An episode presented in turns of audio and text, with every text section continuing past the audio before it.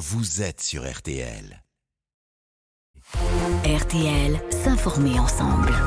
18h33 minutes, bonne fin de journée. Julien Cellier, Agnès Bonfillon, RTL, bonsoir. Avant votre visioconférence, on vous rappelle les trois infos à retenir ce soir, Agnès. Après s'être entretenu avec le Premier ministre israélien à Jérusalem ce matin, Emmanuel Macron rencontre toujours Mahmoud Abbas à Ramallah.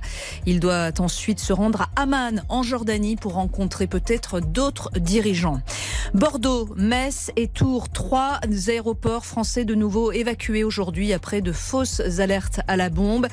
Et puis RC Lens, PSC, euh, PSV à Eindhoven, un match de Ligue des Champions à suivre en direct sur RTL.fr et sur l'application mobile de RTL à partir de 20h. Baptiste Durieux, Karine Galli et Xavier Domergue vous feront vivre cette rencontre. Quid du temps pour demain, Peggy? Un temps bien perturbé, bien agité, bien pluvieux sur quasiment tout le pays. En même temps, on en a besoin. Donc le matin, euh, ça va quasiment concerner tout le monde à la façade atlantique en allant jusqu'aux euh, frontières du Nord. Il y aura juste quelques averses avec un ciel de traîne entre nuages éclaircis et euh, quelques gouttes entre la Bretagne et la Normandie. Ça restera sec entre les Pyrénées et la Méditerranée avec euh, quelques nuages.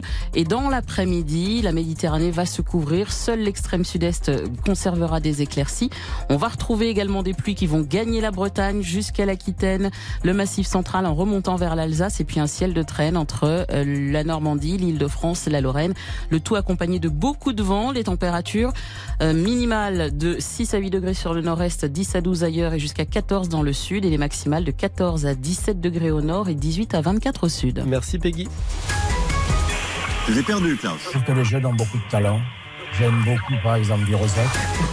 Klaus, je vous revois, mais je vous avais perdu. On aime beaucoup Vironzek, nous également. Voici une nouvelle euh, visioconférence maintenant. Alex euh, Vizorek, vous avez scruté l'actualité euh, toute la journée. On vous a pas beaucoup entendu d'ailleurs dans le bureau cet après-midi. Euh, on va voir ce que vous en avez retenu. Vous vouliez commencer par la visite d'Emmanuel Macron en Israël. Et oui, il a rencontré euh, Benjamin Netanyahou, on l'a dit, et ça, ça donne évidemment énormément d'espoir à tout le monde euh, de voir sur place un homme si doué en concertation. Hein, c'est comme si Vincent Serrouti allait donner des cours de respect de la femme à PPDA. Mais oui, mais c'est ça, hein, c'est un peu le. Et il a, il a dû être déstabilisé, Netanyahou, quand Manu lui a demandé euh, Est-ce que vous n'auriez pas envie d'essayer de parler à vos opposants? Alors Netanyahou a dû lui répondre Est-ce que c'est pas vous qui utilisez des 49.3 quand vos opposants essayent de vous parler? Emmanuel Macron, donc il s'est ensuite rendu en Cisjordanie, il y est toujours pour rencontrer le président de l'autorité palestinienne Mahmoud Abbas. Et oui, et là, il a dû être complètement à l'aise parce que discuter avec le leader d'un mouvement politique qui n'a aucune influence réelle, ça a dû lui rappeler ses tête à tête avec François Bayrou. International encore avec ce meeting électoral de Donald Trump hier aux États-Unis. Et oui, et Donald, il a parlé géopolitique. Et ça, c'est un domaine où il est pointu et où il est très fier de connaître des gens importants. Victor Orban. Did ever, anyone ever hear of Est-ce him? quelqu'un probably- connaît Victor Orban? uh, he's the leader of- C'est le chef Right? He's the leader of Turkey. Friends talk de la Turquie, Russia. un pays euh, proche de la Russie. Et elle s'annonce bien, elle s'annonce bien cette campagne présidentielle aux States. Les Américains auront donc le choix entre quelqu'un qui ne sait pas qui est le dirigeant turc et quelqu'un qui ne sait plus où se trouve la Turquie. Voilà, people à présent.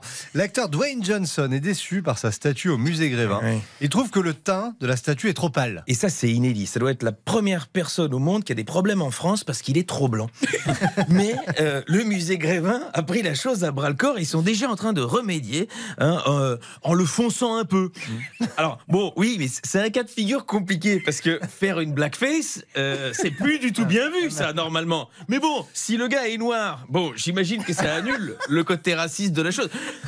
Bon, je vais relire le wokisme pour les nuls et je reviens demain. Ouais, ce sera mieux. Passons à deux infos JO d'abord. Thomas Joly, le metteur en scène de la cérémonie d'ouverture, a laissé entendre que Daft Punk pourrait se reformer pour la cérémonie. Et ça, c'est génial, super idée de mettre des gens casqués, euh, parce que comme ça, même si c'est pas Daft Punk, on pourra mettre des travailleurs sans papier. Ce sera pas les premiers à bosser pour les JO de Paris, ou même faire une petite blague. À la fin de la cérémonie, ils enlèvent leur casque et hop, c'est Jean Dujardin et son coq. ou plus surprenant, ils soulèvent les visières. Oh, c'est Anne Hidalgo et Rachida Dati. Il y a des trucs marrants à faire. Ça, ça serait plus drôle. Euh, L'autre info concerne les Paralympiques. Le parcours du paramarathon 2024 a été dévoilé et l'arrivera se tiendra aux Invalides. Voilà. Alors à quoi, à quoi je sers À quoi je sers Euh, Si les organisateurs font des vannes à ma place, alors on espère évidemment tous que les compétitions pour malentendants se tiendront à la muette et que les courses de tétraplégiques siamois aient lieu à Père-Lachaise. Voilà. Sport encore, Alex, avec cette nouvelle qui vous a choqué. Oui. En Suisse, un glacier a été charcuté à la pelleteuse en vue de la prochaine Coupe du Monde de ski alpin. Quand j'ai lu ça, je me suis dit, mais dans quel monde on vit? Les gens sont fous. Ce pauvre glacier, coupé en lamelles à la pelleteuse, sans doute parce que les skieurs n'aiment pas sa façon de faire de la pistache ou de, de mettre la taille des morceaux dans la stracciatella. Et ça, ça m'a dé... Mais non, mais non, mais non, Alex, le glacier, c'était pas un glacier. Comment ça, c'est pas un glacier? Mais ça change rien de à l'ignominie de la chose. C'est peut-être un vendeur de gaufres, du churros. Mais non, mais ce serait même pas un glacier qui s'est fait charcutier, mais un charcutier qui s'est fait glacer, c'est honteux, Mais quoi. non, mais, mais si c'était un glacier. Mais c'est un glacier ou c'est pas un glacier? Euh, Laissez tomber, c'était un glacier, une masse de glace. Ah, un glacier. Voilà, c'est ce que je vous dis depuis le début. Donc, euh, pas mort d'homme, quoi. Non, peut-être juste un berger allemand qui passait par là. Mais... Sous prétexte qu'il soit allemand? Ça me fait rien. Mais lui aussi, hein, il se promène avec des chefs dans, les- dans la montagne. C'est un berger comme un autre, il arpente les sommets. Hein. Le berger allemand, le chien. Bon, je vais revenir demain. Ce sera mieux. Euh, merci beaucoup, Alex Vizorek. Tout se joue sur l'acting. Hein. Bah, Vous avez vu, avec. Agnès, on a bossé. hein. Et, et vous n'êtes rien sans Agnès. Mais non, c'est Ah pour ça oui. que je le dis. je. Je voudrais Quel duo, quel duo. Euh, RTL, bonsoir, c'est jusqu'à 20h. On vous rappelle qu'après 19h, Alessandra Sublet sera notre grande invitée. Comme vous, Alex, elle se lance dans le seul en scène. En attendant notre invité pour tout comprendre. C'est la porte-parole du comité international de la Croix-Rouge euh, qui discute hein, avec le, le Hamas. C'est la Croix-Rouge qui va chercher les otages lors de la libération. On vous explique tout dans un instant. RTL, bonsoir.